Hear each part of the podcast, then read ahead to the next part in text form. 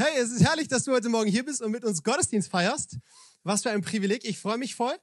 Äh, wer von euch hat heute Morgen sein erstes Geschenk im Adventskalender ausgepackt? Oh, nicht nur eins. Da hat jemand besonders gute Freunde, merke ich schon. Wer, hat, wer ist ganz traurig, weil er keinen bekommen hat? Eine Runde Mitleid mit unseren äh, vergessenen Freunden hier. Nein, hey, äh, falls deine Freunde dich tatsächlich vergessen haben sollten, Gott hat dich nicht vergessen. Du kriegst heute noch ein Geschenk.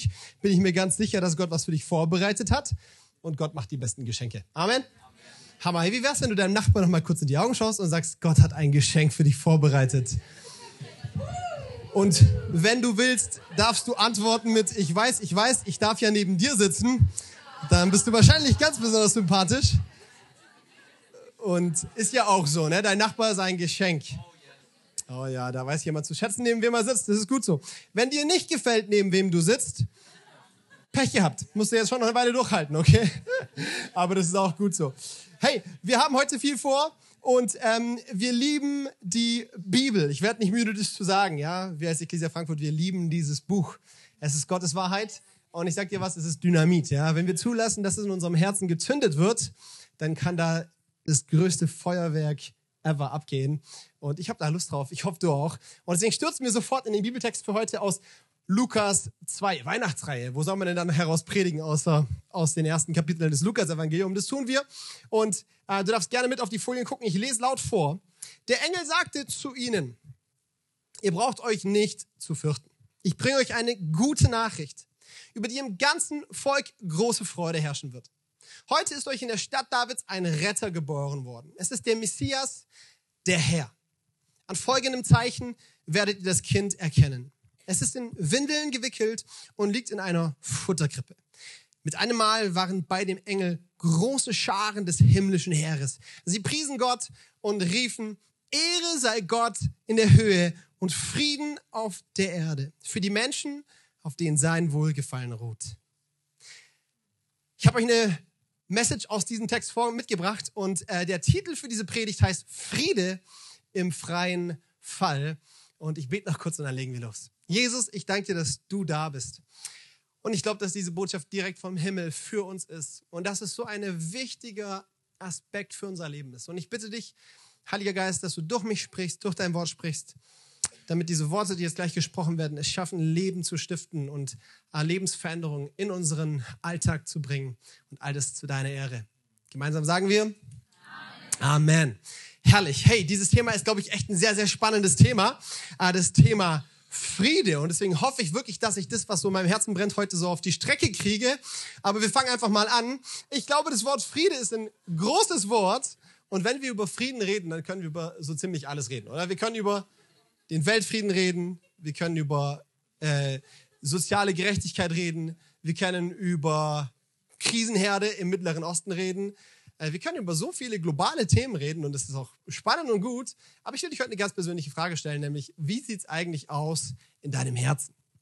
Wie sieht es aus in deinem Herzen? Hast du Friede in deinem Herz? Wieso ich dich das frage, ist ganz einfach, weil ultimativ beginnt Friede nicht bei irgendwelchen politischen Gremien, die irgendwelche Entscheidungen treffen.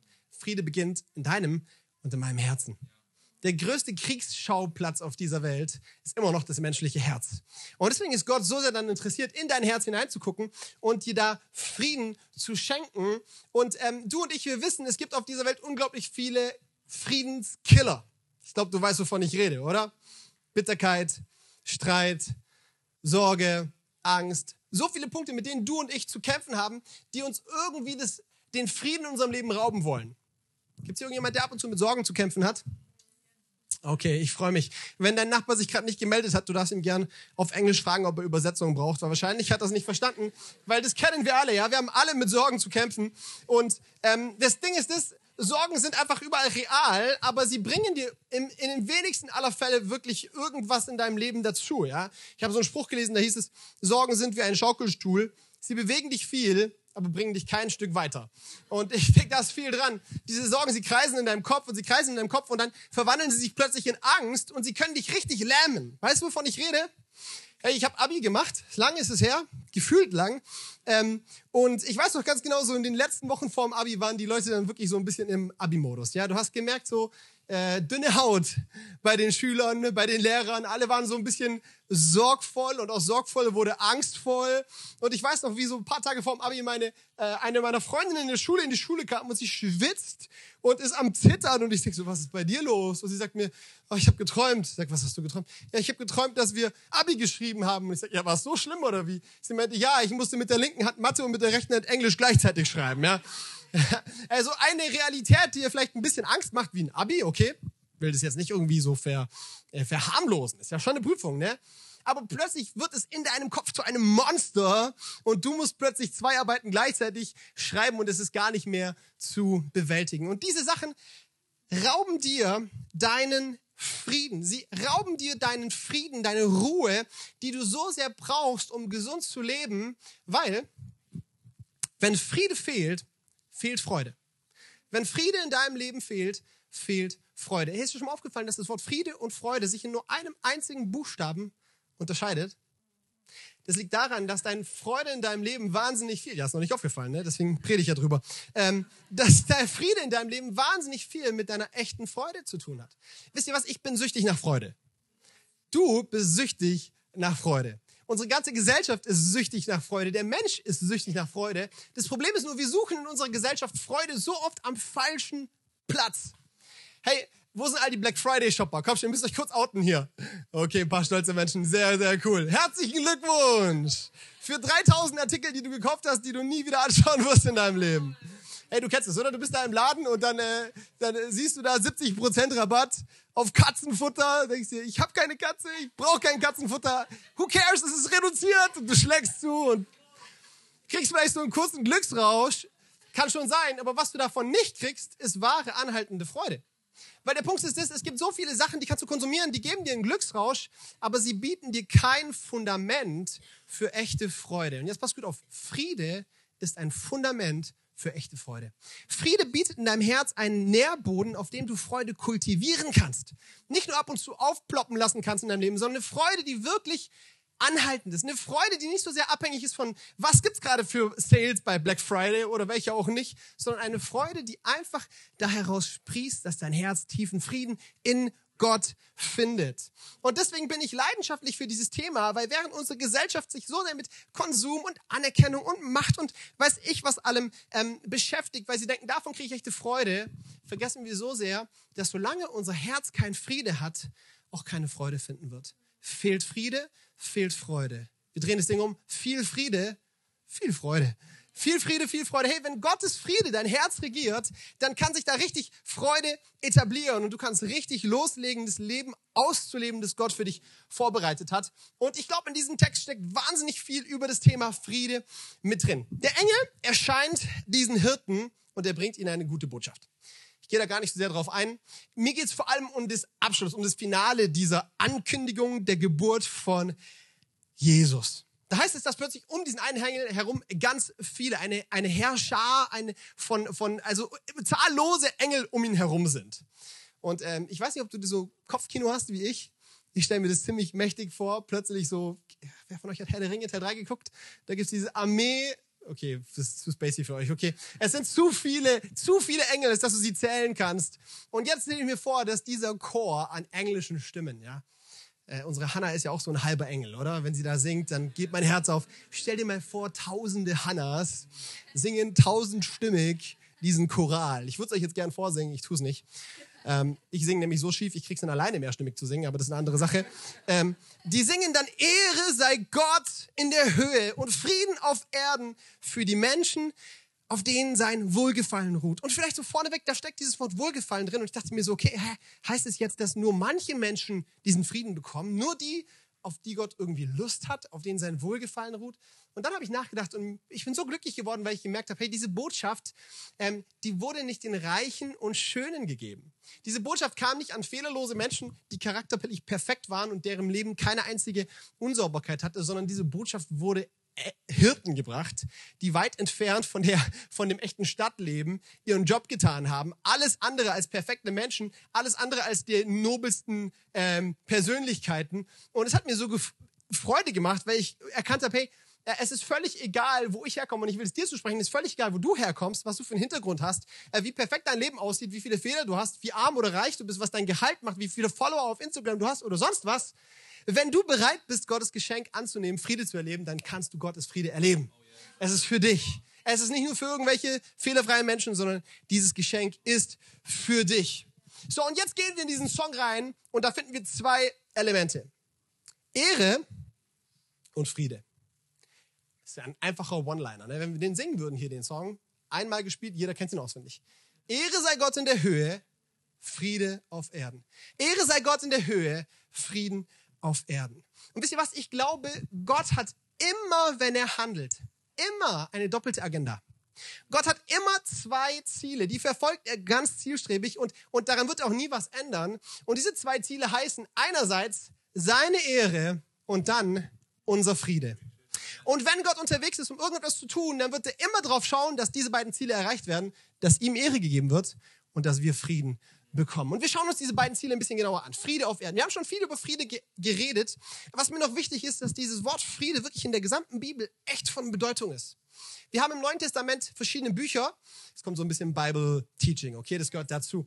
Ähm, da gibt es die Evangelien und dann gibt es die Offenbarung, aber ein ganz großer Teil des Neuen Testaments sind Briefe, die geschrieben wurden von Aposteln, von Vorbildern des Glaubens an Gemeinden oder zumindest an Menschen. Manchmal ist nicht so ganz klar, wer jetzt das Ziel ist. Aber das Spannende ist, von diesen 21 Briefen beginnen 17 mit derselben Grußformel. Nur der Hebräer, der Jakobusbrief, der erste und der dritte Johannesbrief, für alle, die es genau wissen wollen, damit sie auch wissen, der Typ da vorne quatscht nicht nur. Nur diese Briefe fangen nicht mit dieser Grußformel an. Alle anderen fangen mit folgender Grußformel an. Gnade und Friede von unserem Herrn, Gott und seinem Sohn Jesus für euch.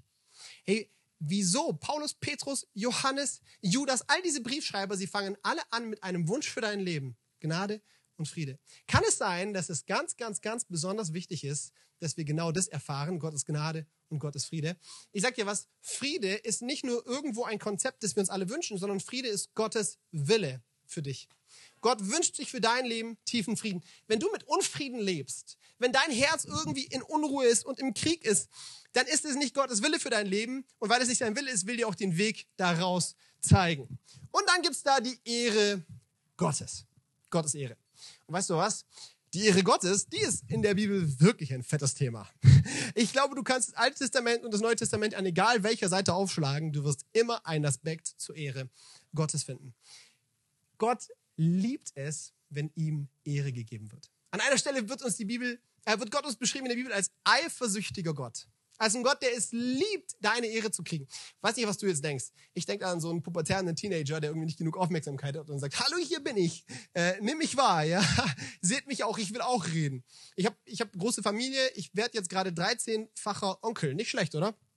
Ähm, und einer von, von meinen ähm, Neffen, ich sage immer Enkel, aber so weit bin ich noch nicht, Neffen, einer von meinen Neffen, äh, wir sind am Tisch und wir reden und du weißt, Erwachsene, alles Menschen mit viel, viel Ausdrucksbedürfnis. Ihr wisst, was ich meine. Lotter Prediger im Haus. Alle reden da wild und plötzlich steigt dieser kleine sechsjährige Florian auf den Stuhl und sagt, hallo, jetzt spreche ich. Okay. Und er meldet so an und dann sagt irgendwie so, kann ich was zu trinken haben? so voll belanglos. Ähm, und so stelle ich mir das immer auch vor, ist Gott irgendwie so aufmerksamkeitssüchtig oder was will er denn? Und der Punkt ist der, ähm, Gottes Ehre ist so ein viel, so ein unglaublich großes Thema. Eigentlich geht es ihm darum, dass Gott erkannt wird als so herrlich und so mächtig und so heilig, wie er wirklich ist. Gott wünscht sich von dir, dass du erkennst und anerkennst und ihm spiegelst, wie groß und mächtig er wirklich ist. Und wenn wir das erkennen, ist die logische Konsequenz, dass er einen ganz bestimmten Platz in unserem Leben bekommt. Und dieser Platz gehört niemand anderem. Und das ist das Zentrum unseres Lebens. Da gehört Jesus hin. Da fühlt er sich wohl. Im Zentrum deines Lebens. Auf dem Thron deines Herzens. Hört sich jetzt vielleicht super unattraktiv für das 21. Jahrhundert an. Was ist das für ein Gott, der unbedingt im Mittelpunkt sein will? Wir gehen dem gleich auf die Fährte. Mir ist wichtig, dass wir das wirklich verstehen. Dieses Wort Ehre, was da hier auch heißt, Ehre sei Gott in der Höhe, im Griechischen ist das Wort Doxa und es wird oft übersetzt mit Ehre und Herrlichkeit. Manche deutsche Bibelübersetzungen, die sagen, hey, du kannst es gar nicht voneinander trennen, wir schreiben beides rein und dann heißt es da Ehre und Herrlichkeit sei Gott in der Höhe. Das will beschreiben, dass Gott ein herrlicher Gott ist und dieses Wort Herrlichkeit ist auch so ein Wort, das also ich weiß nicht, aber ich benutze es mittlerweile relativ oft, weil ich es mag. Herrlich. Aber das, ja, danke, Caro, sie hat schon gemerkt, ne? Ähm, aber eigentlich, ich, ich habe noch nie jetzt irgendwie einen Deutschen gesehen, der irgendwie so im Alltag sagt, ey, äh, du, ich habe hier einen herrlichen Pulli an. Ja, das sagt man eigentlich nicht, oder? Verstehst du, was ich meine? Ist auch gut so, dass man es nicht so oft benutzt, weil es ein Wort ist, das eigentlich nur eine Person gilt, nämlich eben Gott.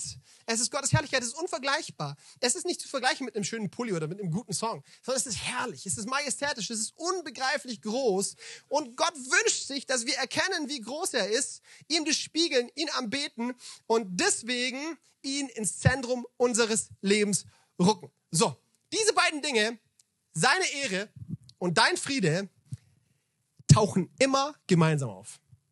Sie sind zwei Seiten einer Medaille, die nicht ohne einander können. Hey, kennt ihr irgendwie so verliebte Pärchen, die sich gerade frisch daten und dann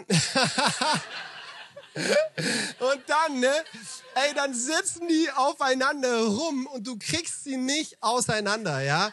Ey, die wurden mit Heißklebepistole, wortwörtlich Heißklebepistole, aneinander geklebt und du kannst sie nicht voneinander trennen, ja? Ey, du, du verabredest dich mit ihm zum FIFA-Zocken, sie ist dabei. Schaut zu, sagt kein Wort, ist dabei. Oder wenn du, wenn du, wenn du die einlädst zu deiner Geburtstagsparty, du brauchst nicht zwei Stühle ähm, reservieren oder zwei Teller, du brauchst nur einen Stuhl, einen Teller, weil die sitzen auf dem Schoß und füttern sich gegenseitig, ja? Und dabei sagen sie dann so, die, kennst du die Stimmlage, die sie haben? Na, mein Mausi, Schucki, Schnutzi, Busi, Bär, wie geht's dir? Okay, vielleicht nicht ganz so, aber ihr wisst, was ich meine, oder? Ey, oh, so müsst ihr euch Gottes Ehre und deinen Frieden vorstellen. Un untrennbar beieinander. Du kriegst das eine nicht ohne das andere. Sie gehören zusammen. Gottes Ehre und dein Frieden sind ein Pärchen. Sie lieben sich und sie hängen immer gemeinsam ab. Und das ist der Punkt. Gott verführt oder verfolgt diese doppelte Agenda immer deswegen, weil er nicht nur will, dass er angebetet wird, sondern weil er weiß, erst wenn er in deinem Leben angebetet wird, findest du echten Frieden. Und der Gedanke muss sitzen. Dafür habe ich gebetet, dass du rausgehst und diesen Gedanken echt verstehst. Und deswegen hacke ich auf diesen Gedanken drauf rum, okay? Pass auf. Wieso, wieso funktioniert in unserer Gesellschaft dieses Fan-Phänomen? Frage an dich. Wieso, wieso ist die Gesellschaft so? Wieso gibt es Celebrities, Promis, Prominente? Hey, die dümmsten Fernsehfolgen der Welt sind Folgen, wo man irgendwelche Klatsch-News über irgendwelche Celebrities hört, oder? Bist du bei mir? Oh, ähm, die und die Sängerin hat mal wieder drei Gramm Fett verloren. Sag bloß. Ähm, der und der hat irgendwie, ähm, äh, keine Ahnung, wie beim, beim, beim Konzert sein Handtuch fallen lassen. Ja, ihr seid alle Bock gelangweilt. Ich auch, ja. Also das ist einfach, einfach ein Nonsens. Und trotzdem funktionieren diese Sendungen. Ey, trotzdem funktionieren Klatsch, Magazine, Zeitschriften, frag mich nicht, wie die heißt, diese Frauenzeitschriften, ihr weißt, was ich meine. Äh, bunte, oder wie heißen die? Nee? Ah, okay, du weißt, was ich meine. Leider weißt du, was ich meine. Nein, Spaß. ich wollte dich nicht. wer auch immer es gerade war, es tut mir leid. Das war No-Go. Politisch inkorrekt. Ähm, aber der Punkt ist der, unsere Gesellschaft funktioniert so. Wir haben Celebrities, wir haben Promis. Ich sag dir auch wieso, weil wir es lieben. Der Mensch liebt es, jemandem zuzujubeln. Der Mensch liebt es, jemandem Anerkennung zu zeigen, Wertschätzung zu zeigen. Das steckt in uns drinnen. Ich komme aus Ulm, ja. Ich bin in Ulm groß geworden. In Ulm war ein Tokyo Hotel Konzert damals. Once Upon a Time, als noch ich muss durch den Monsun in war, ja? Und, oh my goodness. Okay. Ich, ist auch peinlich, dass ich das kenne, ja, von daher. Auf jeden Fall, als, als Tokyo Hotel gespielt hat in Ulm, sind vor Beginn des Konzerts 85 Mädels in Ohnmacht gefallen und mussten mit Sanitätern aus der Menge gepickt werden. Wieso? Frag mich nicht wieso, weil sie hyperventiliert haben, weil sie so aufgeregt waren, dass gleich, hieß er Bill? Bill auf die Bühne kommt und sie ihn aus drei Meter Entfernung sehen können. Ernsthaft. Ey, das Ding funktioniert. Wir sind so, ähm, weil, weil das irgendwie in uns drinnen liegt. Wir lieben es, jemandem zuzujubeln, ja? Und jetzt kommen wir nicht mit Teenie-Gehabe. Das ist einfach nicht wahr. Hier, ich habe dir ein paar gute Sachen mitgebracht, okay? Ähm, Lisa Reeser, ein Kanye West-Fan. Haben wir Kanye West-Fans im Haus? Okay, seit neuestem bin ich auch Kanye West-Fan, okay? Jesus is King. Okay. Ähm, Lisa Reeser war, war schon lange Kanye West-Fan, bevor er irgendwelche coolen Alben gemacht hat.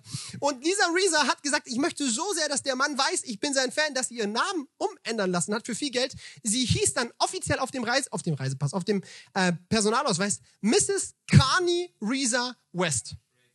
Nicht schlecht, oder? Was ein Fan. Herbert Chavez, ein Superman-Fan. Um auszusehen wie Superman, hat er sich 30 Schönheits-OPs unterzogen. Kinnveränderung, Nasenveränderung, Ohrenveränderung. Am Ende, ich habe ihn gesehen, er sah null aus wie Superman, ja. Aber er wollte unbedingt so aussehen. Hier, Carl McCoy, ein 39-jähriger Mann. Ist ein 39-jähriger Mann ein Teenie? Danke, nein. Er hat 29 Tattoos von Miley Cyrus auf seinem Körper, weil er ein so großer Miley Cyrus-Fan ist. Okay, ich sehe lauter Kopfschütteln und genau den Effekt wollte ich haben. Ich mache weiter. Jessie J, eine Sängerin, ähm, hat auf einem Live-Auftritt ihr Bein gebrochen und um irgendwie Gemeinsamkeiten mit Jessie J zu haben, hat ein weiblicher Fan sich dann entschieden, sie wird sich absichtlich aktiv auf diesem Konzert auch ihr Bein brechen, damit sie ein Bild von dem Gips danach an Jessie J schicken kann, um zu zeigen, hey, ich bin wie du. Okay, soll ich weitermachen? Ich habe noch ein paar Storys drinne. Ich hoffe.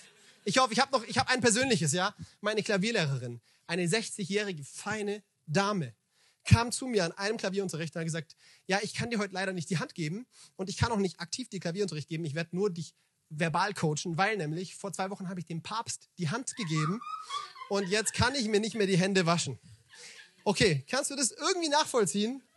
Ich auch nicht. Eins weiß ich, es steckt in unserem Leben drin. Wir lieben es, jemandem zuzujubeln. Und vielleicht hast du dich gerade heimlich auch entdeckt. Vielleicht hast du auch irgendwie deine, deine ähm, wie soll ich sagen, deine Günste, ja, deine, deine Heroes, denen du nacheiferst. Hey, wir lieben das irgendwo, jemandem zuzujubeln und jemandem Ehre zu geben. Jemand, das ist Anbetung, Leute. Das ist Anbetung. Wir lieben es, jemand anzubeten, weil Gott uns so geschaffen hat. Wisst ihr, wir denken manchmal, unser Herz ist nur ein Loch. Und dieses Loch wird nur dann befriedigt, wenn wir dort hineingeben. Wenn da Annahme reinkommt, Liebe reinkommt, Wertschätzung reinkommt. Und das stimmt, das ist ein großer Aspekt der Wahrheit. Deswegen brauchen wir Gottes Liebe. Deswegen brauchen wir Wertschätzung von Menschen. Aber unser Herz ist nicht nur ein Loch, unser Herz ist auch eine Quelle. Und sie hat etwas zu geben. Und wirkliche Erfüllung findest du erst dann in deinem Leben, wenn nicht nur dieses Loch gestopft wird, sondern wenn diese Quelle bedient wird, wenn sie anbetet wenn diese Quelle etwas geben kann, dann findest du wirkliche Erfüllung. Unser Herz will atmen, einatmen, bekommen, aber auch ausatmen, geben, Ehre geben, Menschen Gott anbeten. Und hier ist der Punkt, wir können schon Menschen anbeten, kein Problem, hey, all die Frankfurt-Fans, ja, ihr könnt euch in Adler auf eurem Popo tätowieren, das ist gar kein Problem. Ihr könnt unser Haus in Bayernfarben anmalen und ihr könnt Miley Cyrus Poster in euer Zimmer hängen, das ist alles wunderbar. Aber wirkliche Lebenserfüllung wirst du erst dann finden, wenn deine wirkliche Ehre, deine Anbetung Jesus gehört. Wenn im Zentrum deines Lebens nicht ein Adler, sondern Jesus steht. Ich hoffe, du nimmst es mit. Erst wenn deine Ehre dem gilt, dem sie wirklich gebührt, wirst du wahren Frieden finden. Weißt du wieso? Weil unser Herz da wählerisch ist. Unser Herz ist da so ein bisschen wie eine Frau, die auf der Suche ist nach dem perfekten Hochzeitskleid. Ich hoffe, das Bild passt irgendwie, ja. Eine Frau, die sagt, hey, ich will, ich will heiraten, ich freue mich auf diesen Tag und ich suche das perfekte Kleid. Und dann geht sie in den Shop und ähm, wenn du noch nicht geheiratet hast, viel Spaß. Du, du ziehst diese Kleider an. Ich habe extra gegoogelt, wie viele Stunden Frauen im Durchschnitt brauchen, um ihr Kleidung, ihr, ihr Hochzeitskleid zu finden. Ja, ich sag dir was, das ist keine schnelle Geburt, sondern da wird Energie reingehängt. Da wird, da, hey, dann heißt es, nein, nein, nein, ja, doch nicht. Nein, nein. Und dann zu lang und zu kurz und weiß ich was alles. Und dann wird es nochmal geschnitten, wenn schon gekauft ist und weiß ich wie alles. Hey, und weißt du, dein Herz ist genauso. Dein Herz gibt sich ultimativ nicht damit zufrieden, dass du irgendeinen Popstar oder irgendeinen Menschen anbetest. Ultimativ findet erst dann Erfüllung, wenn Jesus im Zentrum deines Lebens ist. Und deswegen will er dahin. Deswegen will Gott dahin, weil er weiß, dein Herz findet erst dann Frieden, wenn er an diesem Platz ist. Die Sehnsucht deines Herzens Gott Ehre zu geben, wird nur dann gestellt, äh, gestillt, wenn du Gott auch wirklich die Ehre gibst. Hey, ich weiß, ich glaube, ihr seid schon bei mir irgendwie. Ich will es noch ein bisschen unterstreichen, damit es auch wirklich sitzt, ja. Vielleicht hast du schon mal was von Maslow gehört. Maslow? Einer der äh, Gründervater der humanistischen Psychologie. Und er hat die sogenannte Maslow-Bedürfnispyramide geschaffen. Die hast du bestimmt schon mal gesehen. Ja, wenn du Medizin oder Psychologie studierst oder sowas, dann findest du die auch in diesen Büchern. So eine Pyramide, die gibt dir Bedürfnisse wieder, weiter. Und sie zeigt einfach auf, worin Menschen Erfüllung finden. Da geht's los mit ganz ähm, banalen Bedürfnissen wie physiologische Bedürfnisse. Ja, atmen oder essen. Ist irgendjemand hier glücklich, wenn er einen Schnitzel bekommt?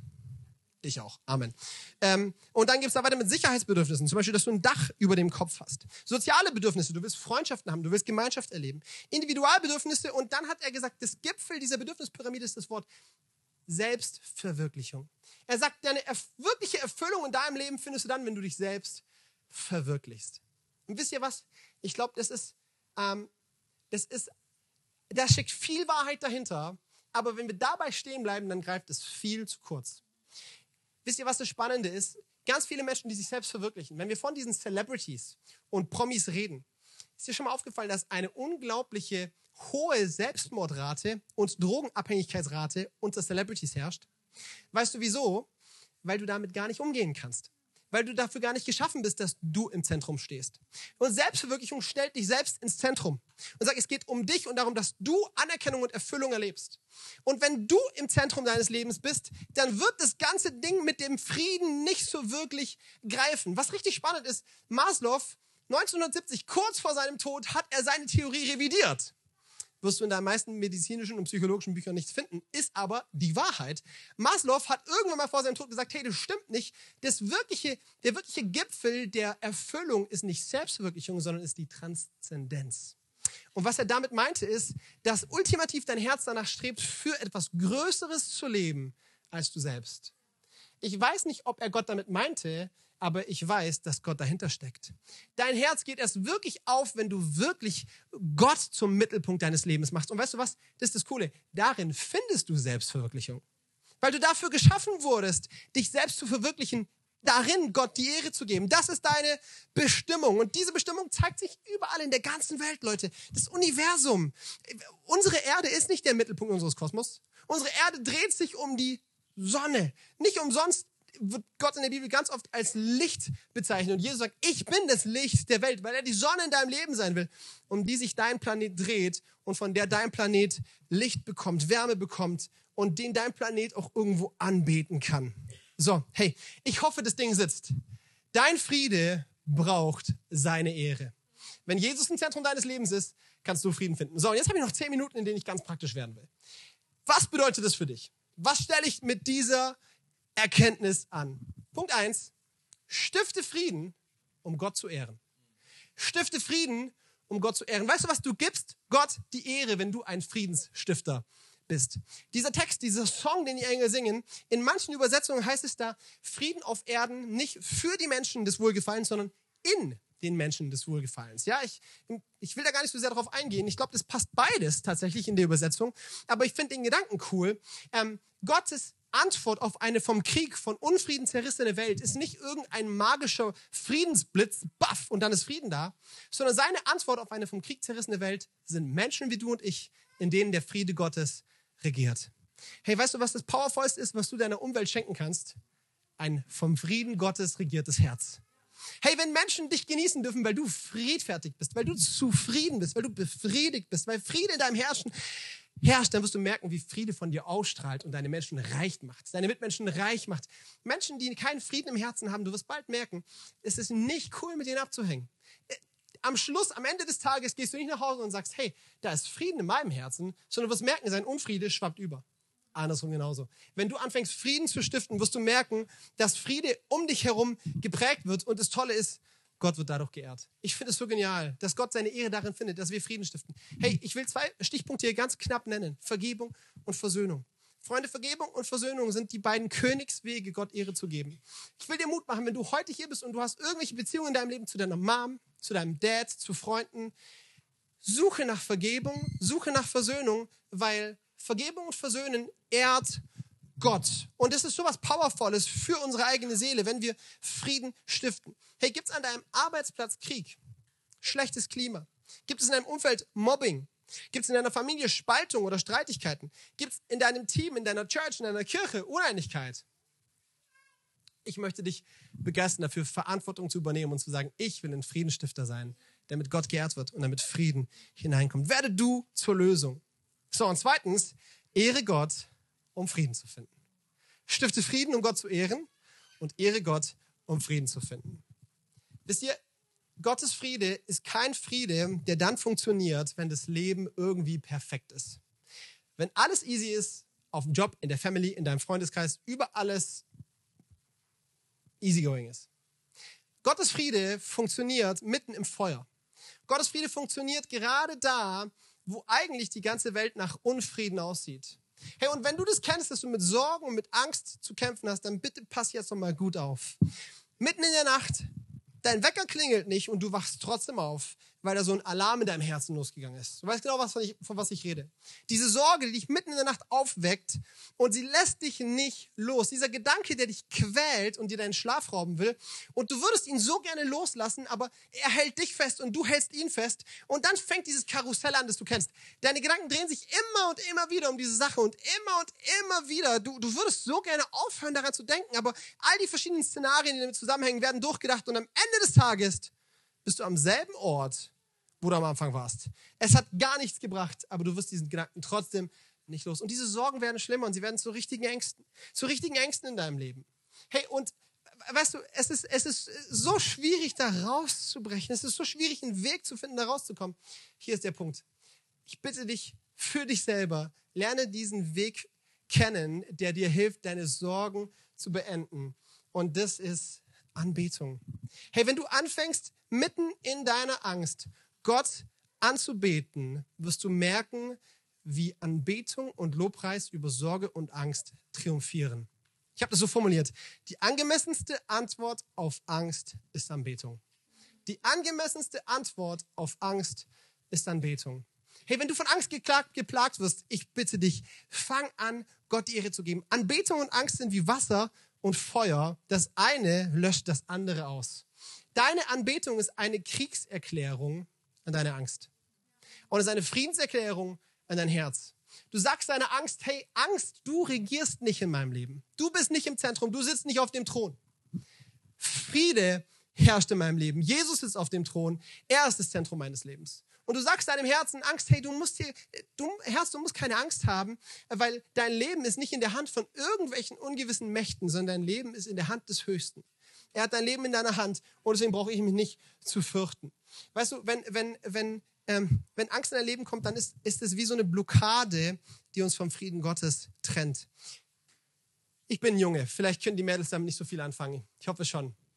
Wenn wir früher so Becher gesehen haben, ja, also Becher, nicht äh, ein Bach, mehrere Becher, ja, diese kleinen Flüsse, ähm, genau, dann waren wir als Jungs super schnell dabei, diese Becher, ähm, Bäche, so heißt das Ding.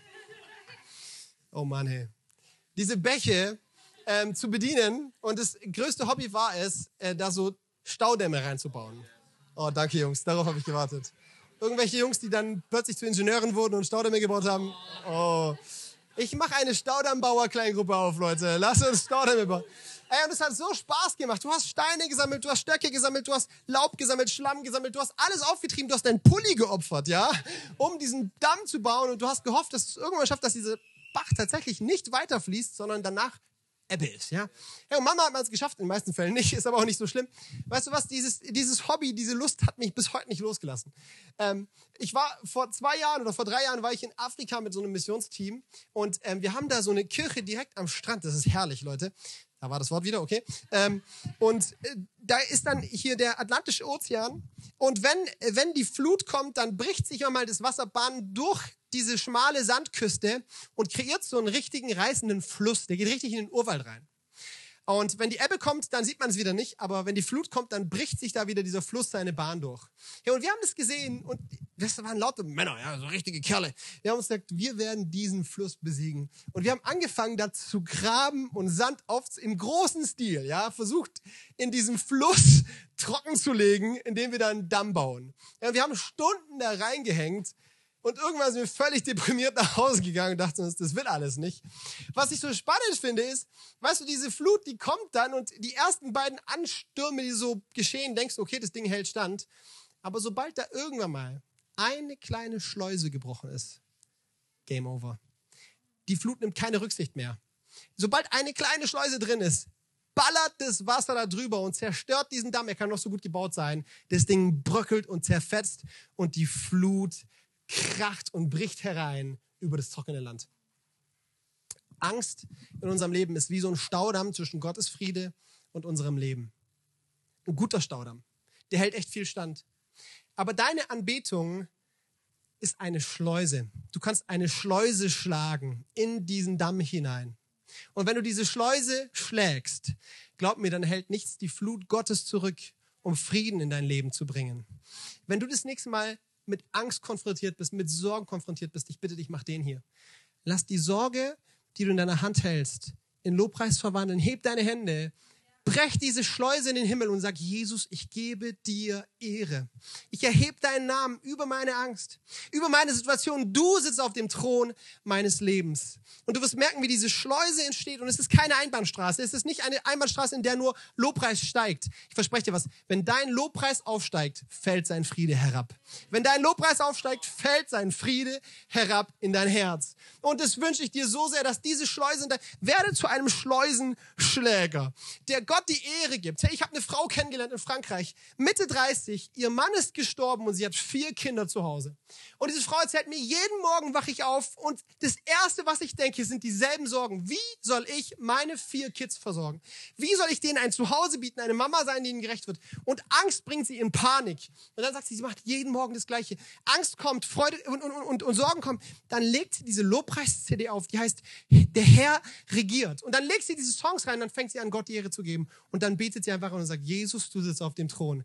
Und plötzlich regiert der Friede Gottes ihr Herz und Angst weicht. Hey, am Ende des Tages ist diese Frage wieder eine Frage von, wer steht im Zentrum deines Lebens? Wer steht im Zentrum deines Lebens? Angst stellt dich ins Zentrum deines Lebens. Weil Angst beschäftigt dich mit deinen Möglichkeiten, mit deinen Fähigkeiten, mit deinen begrenzten Aussichten. Anbetung rückt dich aus dem Zentrum heraus und stellt Gott ins Zentrum. Angst beschäftigt dich mit Gottes Fähigkeiten, mit Gottes Möglichkeiten und mit seiner unglaublichen Macht. Und wenn er im Zentrum steht, kommt Friede in dein Leben. Friede fehlt, wenn du im Zentrum bist. Friede fällt, wenn Gott im Zentrum steht. Friede fehlt in deinem Leben, wenn du im Zentrum stehst. Friede fällt in dein Leben, wenn Gott im Zentrum steht. Und deswegen will ich dich heute Morgen diese Frage stellen. Wer steht eigentlich im Zentrum deines Lebens? Die Band kann nach vorne kommen und ich möchte dich bitten, mal die Augen zuzumachen, um ganz intensiv diesen Gedanken zu Ende zu denken. Wer steht eigentlich im Zentrum deines Lebens? Wer ist Herr der Lage? Wer regiert? Ist es Angst, Sorgen? Bist du es? Wenn du willst, dass Friede in dein Leben kommt, ein Friede, der selbst dann funktioniert, wenn es Feuer brennt, stell Jesus aktiv ins Zentrum deines Lebens und du wirst Frieden im freien Fall erleben. Frieden im freien Fall. Wie plötzlich nichts mehr die Frieden Gottes hält, der in dein Leben hereinbrechen will. Wir feiern Weihnachten. Mach dir Augen gerne zu und hör dir diesen Bibelvers an aus Jesaja 9, Vers 5 und 6. Das sind so die bekanntesten Weihnachtsverse aus dem Alten Testament. Denn uns wurde ein Kind geboren, uns wurde ein Sohn geschenkt. Auf seinen Schultern ruht die Herrschaft. Er heißt wunderbarer Ratgeber, starker Gott, ewiger Vater, Friedensfürst. Seine Herrschaft ist groß und der Friede auf seinem Thron und in seinem Reich wird endlos sein. Endlos. Hey, spürst die Power hinter diesen Versen? Der Friede in Gottes Reich ist endlos. Er hat kein Ende. Der Friede in Gottes Reich hat kein Ende. Jesus will dein Frieden sein. Er will dir Frieden, er hat dir Frieden versprochen und er wünscht sich, dass du diesen Frieden annehmen kannst. Ich mache Schluss mit diesem letzten Vers aus Johannes 16. Jesus sagt zu seinen Jüngern, ich habe euch das alles gesagt, damit ihr Frieden in mir habt. Hier auf der Erde werdet ihr viel Schweres erleben, aber habt Mut, denn ich habe die Welt überwunden. Friede fehlt in deinem Leben, wenn du im Zentrum bist. Friede fällt in dein Leben, wenn Jesus im Zentrum ist. Wenn du sagst, heute Morgen treffe ich eine Entscheidung. Ich weiche vom Zentrum meines Lebens. Ich überlasse diesem Platz Jesus und auch jeden anderen Götzen in meinem Leben. Anerkennungssucht, Habsucht, Angst, Erfolg. All diese Götzen, die vertreibe ich von diesem Zentrumsplatz, von diesem Thronplatz und ich setze da heute ganz aktiv Jesus hin dann darfst du diese Entscheidung in deinem Herzen gerne bestätigen, indem du mal so eine Schleuse brichst, indem du deine Hand hebst Richtung Himmel und sagst, Gott, diese Entscheidung treffe ich. Du sollst das Zentrum sein. Ich lade dich ein, werde das Zentrum in meinem Leben. Gerade jetzt darfst du das ganz aktiv tun. Hammer, hey, Gott sieht dich und dich auch. Dich auch, richtig gut, richtig gut. Ich glaube, da sind so viele Menschen, die diese Entscheidung treffen sollten, Jesus ins Zentrum zu setzen. Ich will für dich beten, weil ich glaube, da steckt so viel Power drin wenn, wenn du aktiv in deinem Herzen diese Entscheidung triffst. Jesus, ich danke dir so sehr für Unfrieden, der gerade jetzt weicht und für echten göttlichen Frieden, der die Herzen erobert, weil du da bist und weil du ins Zentrum gestellt wirst. Hammer, hey, und während wir unsere Augen geschlossen halten, will ich noch diese letzte Frage stellen und wir stellen sie hier jeden Sonntag. Wir lieben diese Frage. Vielleicht sagst du, hey, ich kenne diesen Jesus noch gar nicht. Er ist noch gar nicht in meinem Leben. Er ist noch lange nicht des Zentrums. Ich, er ist noch gar nicht auf der Bildfläche. Ich bin vielleicht religiös aufgewachsen, aber so wirklich ein Kind Gottes, so wirklich Jesus mein Leben gegeben, das habe ich noch nie. Hey, wenn du heute Morgen diese Entscheidung treffen willst, Jesus zum Herr und Retter in deinem Leben zu machen, ihn aktiv auf den Thron zu setzen, dann leite ich ein Streckt euch jetzt nochmal deine Hand Richtung Himmel, um diese Entscheidung zu, zu, zu, zu bestätigen. Hammer, hey, Gott sieht dich. Dich auch und dich auch. Wahnsinn. Gibt es da noch jemand, der sagt, ich möchte diese Entscheidung heute treffen, Jesus zum Herrn meines Lebens zu machen? Cool, Hammer. Hey, weißt du was, diese Entscheidung ist unendlich viel wert. Und wir wollen diese Entscheidung untermauern. In Römer 10, da heißt es, wer mit dem Herzen glaubt und mit dem Mund bekennt, dass Jesus der Herr ist, wird gerettet werden. Und deswegen will ich dir die Möglichkeit geben, einfach diesen, diese Entscheidung, die du in deinem Herzen getroffen hast, laut auszusprechen und zu bekennen, um einfach da Kraft dahinter zu legen. Und wir machen das ganz einfach. Ich spreche gleich ein Gebet vor und wir als Gemeinde, wir beten dieses Gebet nach. Und du darfst voll gerne dieses Gebet mitsprechen, um mit Gott zu connecten und ihm zu sagen, dass du diese Entscheidung treffen willst. Ich lade dich ein, mit lauter Stimme. Folg mir nach. Jesus. Jesus. Komm, Gemeinde, hey, wie können die heute mehr unterstützen? Jesus. Jesus. Heute treffe ich eine Entscheidung.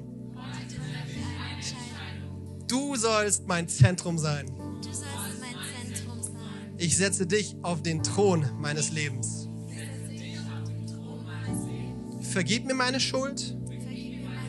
Mache mich ganz rein und schenk mir deinen Frieden.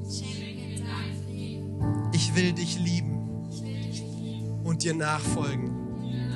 Mein Leben gehört dir. Amen. Amen. Komm, wir geben mal einen fetten Applaus für die Leute,